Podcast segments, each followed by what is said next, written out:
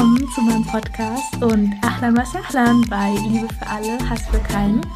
Ich bin Hannah Parwana Momand und freue mich, dass du dabei bist.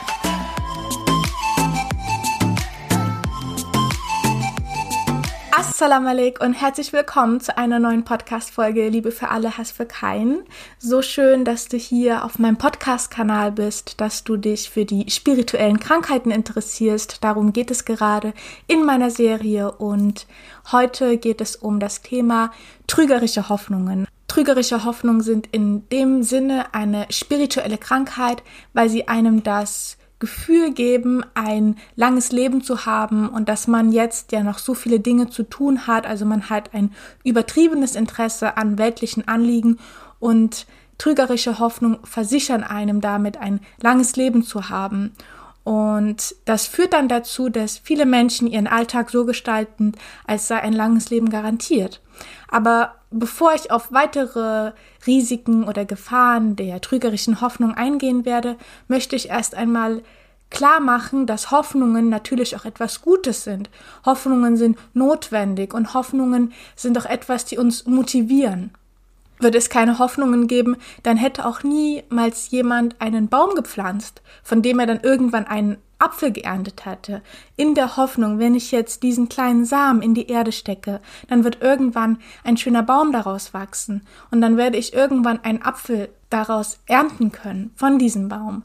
Das ist diese Hoffnung, die ich mit diesem Samen in die Pflanze stecke. Also ohne Hoffnung hätte ich das ja nicht getan. Und ohne Hoffnung hätte sich auch niemals jemand ein Business aufgebaut, weil das braucht alles Zeit. Es braucht manchmal 10, 15, 20 Jahre Zeit, bevor man die, die Früchte ernten kann von einer Sache, die man aufbaut. Und dafür ist Hoffnung natürlich etwas sehr, sehr Notwendiges. Und dafür würde ich an dieser Stelle auch gerne eine schöne persische Geschichte mit dir teilen. Und zwar ist einmal ein, ein Schar an einem alten Mann vorbeigekommen und der alte Mann hat einen Olivenbaum gepflanzt. Und Olivenbäume brauchen Jahrzehnte, um gute Früchte zu produzieren. Und der Schaf fragte dann den alten Mann, glaubst du, dieser Baum wird dir irgendeinen Nutzen bringen? Du wirst sterben, bevor der Baum Früchte trägt. Und der alte Mann antwortete ihm, die Menschen vor mir pflanzten, und wir erhielten den Nutzen. Also sollten wir auch pflanzen, damit die, die nach uns kommen, profitieren können. Und der Schah war daraufhin so von der Einstellung gegenüber der nächsten Generation des alten Mannes so begeistert, dass er ihm dann Geld gab. Woraufhin der alte Mann dann antwortete, schau, der Baum hat mir jetzt schon Nutzen gebracht.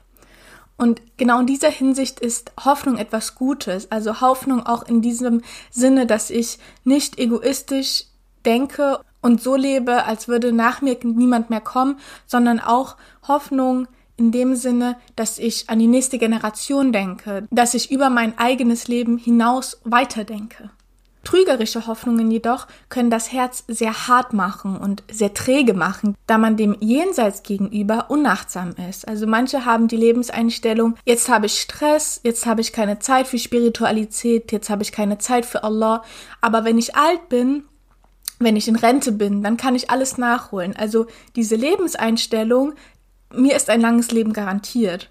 Und dass diese Menschen dann jetzt so arbeiten, total im Stress sind, sich überarbeiten und auf die Rente irgendwie hinarbeiten und dann denken, dass sie, wenn sie alt sind, können sie den ganzen Urlaub nachholen, können sie ihre Spiritualität nachholen, können sie die Zeit für Allah nachholen. Aber so ist nun einmal das Leben nicht. Man weiß ja nicht, wann dieses Leben aufhört. Und das ist eben eine trügerische Hoffnung, dass diese trügerische Hoffnung mir garantiert, ein langes Leben zu haben. Und Fudel ibn Iyad sagte, dass die Welt in zwei Arten von Menschen unterteilt ist. Einmal die Glücklichen und einmal die Kläglichen. Und auch Aristoteles schrieb, dass das Ziel im Leben Muße und Zufriedenheit bzw. glücklich sein ist. Aber wie wird man dann einer von den Glücklichen? Heutzutage leben ja viele in der Illusion, dass glücklich sein kann man erreichen durch den Erwerb von materiellen Dingen. Viele arbeiten zum Beispiel sehr hart und diese Arbeit, die sie machen, die macht sie auch nicht glücklich. Und im Gegenzug dazu kaufen sie sich dann teure Dinge und sagen, das habe ich mir jetzt verdient. Ich habe es mir jetzt verdient, diese teure Tasche zu kaufen, weil ich habe ja so hart gearbeitet. Ich habe mir mein Geld sehr, sehr hart verdient. hart in dem Sinne, dass die Arbeit diesen Menschen ja keinen Spaß gemacht hat und im Gegenzug dazu hat sich dieser Mensch eine Tasche geholt oder ein Pullover geholt oder teuren Schmuck gekauft und sich gesagt, ja, das habe ich mir jetzt verdient. Und sie denken, dass diese Sachen, diese materiellen Dinge ihnen dann das Glück zurückbringen, die Stunden zurückbringen, die sie frustriert gearbeitet haben. Aber leider bringt Materielles dem Menschen kein Glück. Der Mensch lebt nur in der Illusion, dass er damit glücklich ist, weil das Gehirn immer etwas Neues braucht. Wenn das Gehirn etwas Neues bekommt, dann schüttet es Glücksgefühle aus. Aber das Ding ist, dass diese Sache, die man sich jetzt gekauft hat, den Schmuck zum Beispiel, der ist nach zwei Wochen, ist er nicht mehr neu. Dann wird er zu etwas Normalen für einen und macht einen dann nicht mehr glücklich. Also das heißt, Materielles kann einen nie auf Dauer glücklich machen. Man müsste immer wieder jeden Tag Neues, Neues, Neues. Und dieser Konsum, leben wir ja gerade in dieser Konsumgesellschaft, immer wieder was Neues kaufen, weil man sich davon das Glück erhofft. Aber für jemanden, der gläubig ist, dem bringen die Beziehung zu Gott sehr viel Glück und Zufriedenheit, wenn er betet oder für andere Menschen etwas Gutes tut. Das heißt ja nicht umsonst, dass Geben glücklicher macht als Nehmen. Und durch das Sadaqah, das wir ja im Islam machen, geben wir. Und das macht einen Menschen glücklich. Und er findet all das Glück in all den Segen, die tagtäglich von seinem Schöpfer kommen, also seine Familie, seine Kinder, seine Freunde, seine Gesundheit. Und das Ziel glücklich im nächsten Leben zu sein, ist dann sein höchstes Ziel. Also das heißt, dass derjenige ständig in Vorbereitung auf das Jenseits lebt und findet dann darin diese innere Ruhe, weil er sich nicht fürchten muss. Der Prophet Muhammad sagte einmal in einem Dua, O Allah, wenn du nicht verärgert mit mir bist, dann ist es mir egal, was du mit mir machst. Sozusagen, auch wenn das Leben mühselig und anstrengend ist, aber auf einem liegt nicht der Zorn Allahs, dann kann man alles Mühsal ertragen, weil das Ziel dieses Menschen nicht im Diesseits liegt, sondern im Jenseits, weil er diese Hoffnung auf etwas Gutes im Jenseits hat. Und damit ist er dann auch nicht unglücklich mit den Dingen, die einem im Leben widerfahren. Muhammad war glücklich, weil er wusste, dass das ewige Leben im Jenseits ist. Es ist letztendlich also egal, wie erfolgreich ein Mensch hier ist. Solange er nebenher nichts für das Jenseits macht, bringt ihm dieser Erfolg im Diesseits überhaupt nichts.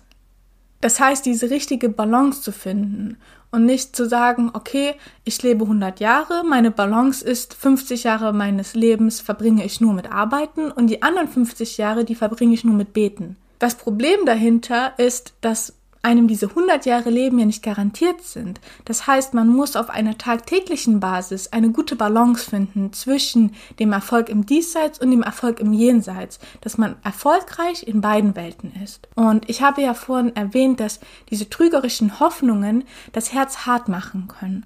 Und Gelehrte sagen, wer wissen will, ob sein Herz hart ist, der müsse auf seine Augen achten.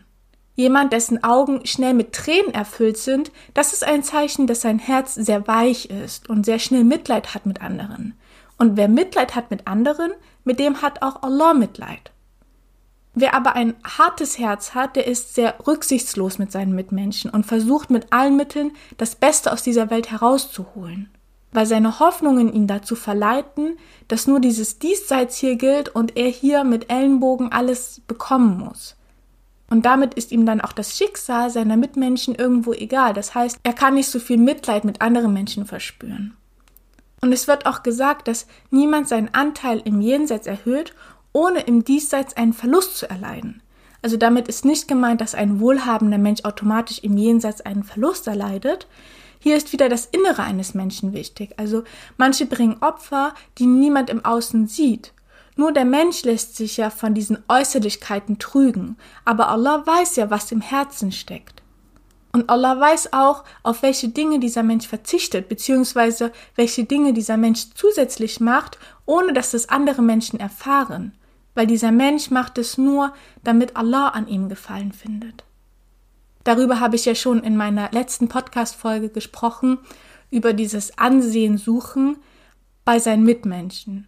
Und manche verurteilen Menschen, die sehr wohlhabend sind und sagen, dass diese Menschen total egoistisch sind und wie kann es sein, dass dieser Mensch so viel Reichtum hat, aber sie wissen ja nicht, was der Mensch im, im Privaten macht, wie viel der Mensch spendet, wie viel der Mensch Gutes tut. Und deswegen dieses Urteilen auf dem Äußeren, dazu möchte ich dir jetzt auch eine, ja, eine kleine Parabel mit dir teilen. Und zwar gab es einen Asketen, der von einem gebildeten Mann hörte, einem Sheikh, der von Gott geliebt wurde. Und der Asket wohnte auf einem Berg in einer Höhle und hatte einen Löwen. Und mit diesem Löwen ritt er ins Tal, um den Sheikh zu treffen. Als er sein Ziel erreichte, sah er, wo der Sheikh eigentlich lebte. Und zwar lebte der Sheikh in einem Palast. Da der Asket in einer Höhle lebte, war er sehr geschockt, in welchem Luxus dieser Sheikh doch lebte. Und er fragte daraufhin den Sheikh, wo er denn seinen Löwen unterbringen könnte. Und der Sheikh sagte zu ihm, du kannst ihn in die Scheune zu meiner Kuh stellen. Der Asket erwiderte, dass sein Löwe die Kuh fressen würde. Woraufhin der Sheikh sagte, mach dir keine Sorgen, stell den Löwen einfach nur zur Kuh in die Scheune. Danach gingen sie dann in den Palast und aßen ein sehr üppiges Mahl. Und der Asket war es immer gewohnt, immer nur Datteln zu essen mit Wasser. In der Nacht dann schlief der Sheikh und der Asket verrichtete sein Gebet. Und er war auch sehr genervt von dem Schnarchen, welches er durch die Tür hörte. Am nächsten Morgen dann wollte der Asket nach Hause aufbrechen und ging zur Scheune, um seinen Löwen zu nehmen. Jedoch fand er seinen Löwen in der Scheune nicht, weil die Kuh ihn gefressen hatte. Und er ging dann zum Scheich und fragte, wo ist mein Löwe? Woraufhin der Scheich antwortete, dein Löwe ist wie du, alles im Außen. Du dachtest, meine Kuh ist harmlos, aber sie ist innerlich ein Löwe. Und ich finde, dass diese Parabel sehr schön zeigt, dass das Äußerliche eines Menschen einen sehr schnell auch in die Irre führen kann. Und ich finde auch, dass die Sahaba, vor allem die Muhajirun, ein gutes Beispiel dafür sind, einen Anteil im Diesseits für das Jenseits zu verlieren. Weil die Muhajirun, also die Mekkaner, die dann aus Mekka nach Medina ihre Hijra gemacht haben, deswegen Muhajirun, Hijra, Muhajirun. Und bei dieser Hijra haben sie ihr ganzes Hab und Gut in Mekka gelassen. Also das heißt, sie haben einen Anteil im Diesseits für das Jenseits verloren, weil ihnen die Religion wichtiger war als ihr Hab und Gut in Mekka. Und man muss sich ja auch vorstellen, dass es damals keine Bankkonten gab oder auch keine Umzugsunternehmen gab. Man musste also sein ganzes Hab und Gut bei so einer langen Reise dann in Mekka zurücklassen. Und auch wurden die Muhajirun oft an der Stadtgrenze angehalten von den Mekkanern und ihnen wurde alles genommen. Und erst daraufhin durften sie dann die Stadt verlassen. Also das heißt, viele kamen mit 0,00 Euro in Medina an. Sie hatten nichts gehabt. Und das alles, weil für sie das Jenseits wichtiger war als das Diesseits. Und auch wenn man sich die erste Moschee zum Beispiel in Quba anschaut, die würde man heutzutage gar nicht mehr als Moschee erkennen, weil sie so einfach gebaut war. Das war kein 5 Millionen Euro Projekt wie heutzutage. Damals war der Sahaba es nicht wichtig, sehr viel Wert auf Äußerlichkeiten zu legen. Sie haben nicht so viel Wert darauf gelegt, alles total von außen zu verschönern und hier noch was Großes dran und dort und da, sondern die Sahaba war mehr daran interessiert, ihr Inneres, ihre Seele und ihr Herz zu verschönern. Und trügerische Hoffnungen, die das Herz erhärten, können dann auch dazu führen, in seiner Religion fortzuwerden also für alles Mögliche Zeit zu finden, aber wenn Gebetszeit ist, dann schnell eine Ausrede zu finden, dass man jetzt müde ist nach diesem stressigen Tag und nicht beten könne. Wer jedoch seine ganze Zeit und seine ganze Energie auf das Diesseits ausrichtet, bedeutet das, dass derjenige vom Jenseits nicht überzeugt ist. Denn wer vom Jenseits überzeugt ist, der kann gar nicht seine ganze Energie auf das Diesseits richten, weil er weiß, dass es jenseits ewig bedeutet und dass das Diesseits nicht ewig ist. Es ist wie eine Brücke, wir gehen kurz rüber und dann ist es schon vorbei. Und ein Glaubenspfeiler ist auch, dass wir an den Tag des jüngsten Gerichts glauben. Also handle für diese Welt, als würdest du für immer leben und handle für das Jenseits, als wenn du morgen stirbst. Wie du siehst, immer diese Balance zu finden, weil na klar, wir haben auch eine Verantwortung in dieser Welt aber sich gleichzeitig darüber bewusst zu sein, dass das Leben in jedem Moment vorbei sein kann. Und diese Verantwortung im Diesseits, die man hat, ist für seine Familie da zu sein. Und das bedeutet, dass man arbeiten gehen muss und Zeit mit seinen Eltern und Kindern verbringen muss. Und im Koran steht auch in der Surat al-Qasas, der Sure Nummer 28, dem Ayah Nummer 77, trachte mit dem, was Allah dir gegeben hat, nach der jenseitigen Wohnstätte, vergiss aber auch nicht deinen Anteil im Diesseits. Also hier wird wieder diese Balance herausgestellt, dass man nach der jenseitigen Wohnstätte trachten soll, also nach dem Jenseits, also so zu handeln, als wenn du morgen stirbst, aber auch den Anteil am Diesseits nicht zu vergessen, also handle für diese Welt, als würdest du für immer leben. Und der Vers kann auf zwei Weisen interpretiert werden.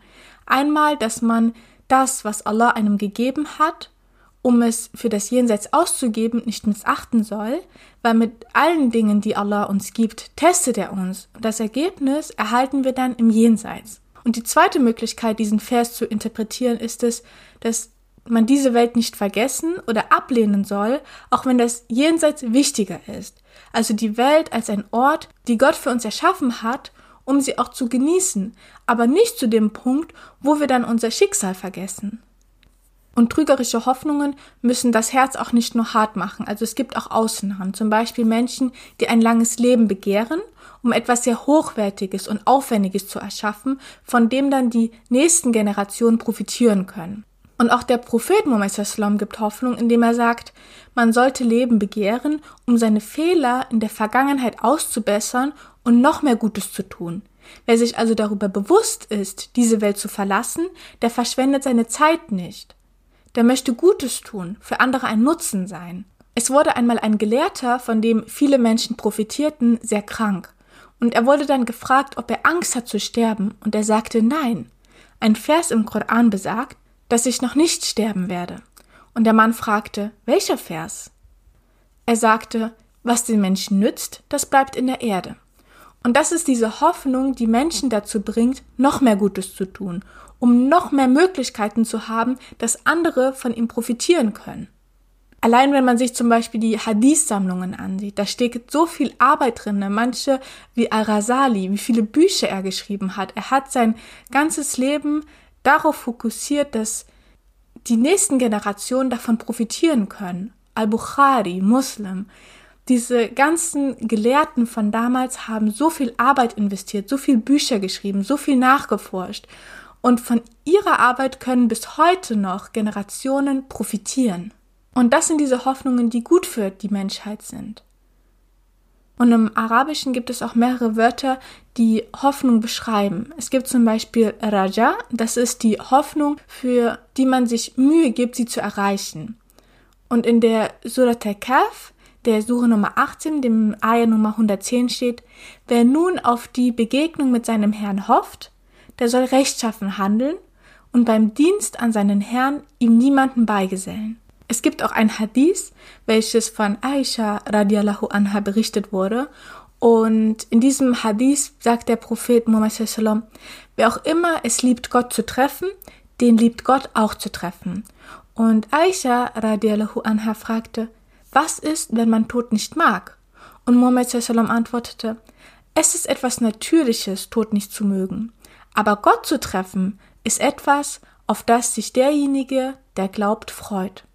Man bemüht sich also, hier auf der Erde Gutes zu tun, weil man damit hofft, dass Allah mit einem zufrieden ist. Und viele Gelehrte diskutieren auch über die Balance zwischen Hoffnung und Angst. Wer sehr viel Angst in sich trägt oder von Angst überwältigt ist, der kann daran schnell verzweifeln. Aber wer zu viel Hoffnung in sich trägt, kann das zu Selbstgefälligkeit führen weil derjenige hat dann keine Lust, etwas Gutes zu tun, weil er sich sicher ist, dass allein dieses La ilaha illallah wa Muhammadan Rasulullah, allein dieser Ausspruch rettet mich dann schon vor dem Höllenfeuer. Und das ist diese Hoffnung, die zu dieser Selbstgefälligkeit führen kann, wo gar keine, gar kein Stück Angst drinne ist. Ein anderes Wort, was das Arabische für Hoffnung kennt, ist Umnia. Und das bedeutet, eine Hoffnung zu haben, man lehnt jedoch ab, die notwendigen Schritte dafür zu tun, um genau das zu erreichen, was man sich erhofft. Also man könnte es auch als einen leeren Wunsch interpretieren. zum Beispiel zu hoffen, gesünder zu werden, aber weiterhin sich nicht zu bewegen oder gesund zu ernähren. Also so auf etwas zu hoffen und nichts dafür zu tun. Und auf das Jenseits zu hoffen, aber nichts zu machen, ist genauso eine trügerische Hoffnung. Diejenigen könnten sich dann im Höllenfeuer zum Beispiel wiederfinden, weil alles, was sie vorzuzeigen haben, ist ihr Glaubensbekenntnis, aber keine gottesdienstlichen Handlungen und guten Taten, die dieses Glaubensbekenntnis ja stützen. Wer jedoch eine gewisse Grundangst hat, der kann sich dann vor dieser Selbstgefälligkeit schützen. Und ein gutes Maß an Angst ist auch notwendig, um auf dem richtigen Weg zu bleiben. Wer dann aber auf seinem Sterbebett liegt, der sollte absolute Hoffnung in Allah haben und die Gewissheit, dass Allah ihm vergeben wird und erlauben wird, ins Paradies einzutreten. Der Prophet Muhammad sallam warnte und sagte, dass niemand sterben sollte, außer mit einer guten Meinung über Allah. Wer trügerische Hoffnungen hat, also dieses im Arabischen sagt man auch Tatwil al-Amal, ist unachtsam gegenüber dem Tod. Es gibt zwar keine Verpflichtung, über den Tod zu reflektieren, aber in der Sunna weist der Prophet sallam immer wieder darauf hin, den Tod zu erinnern. Und er sagte, ich pflegte dir zu sagen, Grabstätten nicht zu besuchen. Jetzt aber sage ich dir, besuche sie, weil sie werden dich an das Jenseits erinnern. Und genauso wie Sportler ja mental ihren Wettkampf durchgehen, um sich maximal fokussieren zu können, so ist es ja auch wichtig, sich die verschiedenen Stadien nach dem Tod auch durch den Kopf gehen zu lassen, um auch dort maximal erfolgreich zu sein und mit jeder guten Tat im Diesseits dann darauf hinzuarbeiten. Weil der Tod ist ja etwas, das uns alle erreichen wird. Warum sollte man sich dann also nicht darauf vorbereiten? Ja, und mit diesen Worten würde ich jetzt gerne diesen Podcast beenden. Ich hoffe, ich konnte dich inspirieren, ich konnte dir ein paar gute Gedanken geben, über die es sich lohnt nachzudenken und ja, dass du jetzt durch diesen Tag gehst und voller Hoffnung bist und gute Taten machst, allein für Allah und ja, dabei glücklich wirst und damit wünsche ich dir einen wunder wunderschönen Tag. Teile den Podcast gerne, bewerte den Podcast gerne, wenn er dir gefallen hat. Und dann würde ich mich super freuen, wenn wir uns das nächste Mal dann wieder hören und sage Ma Salam.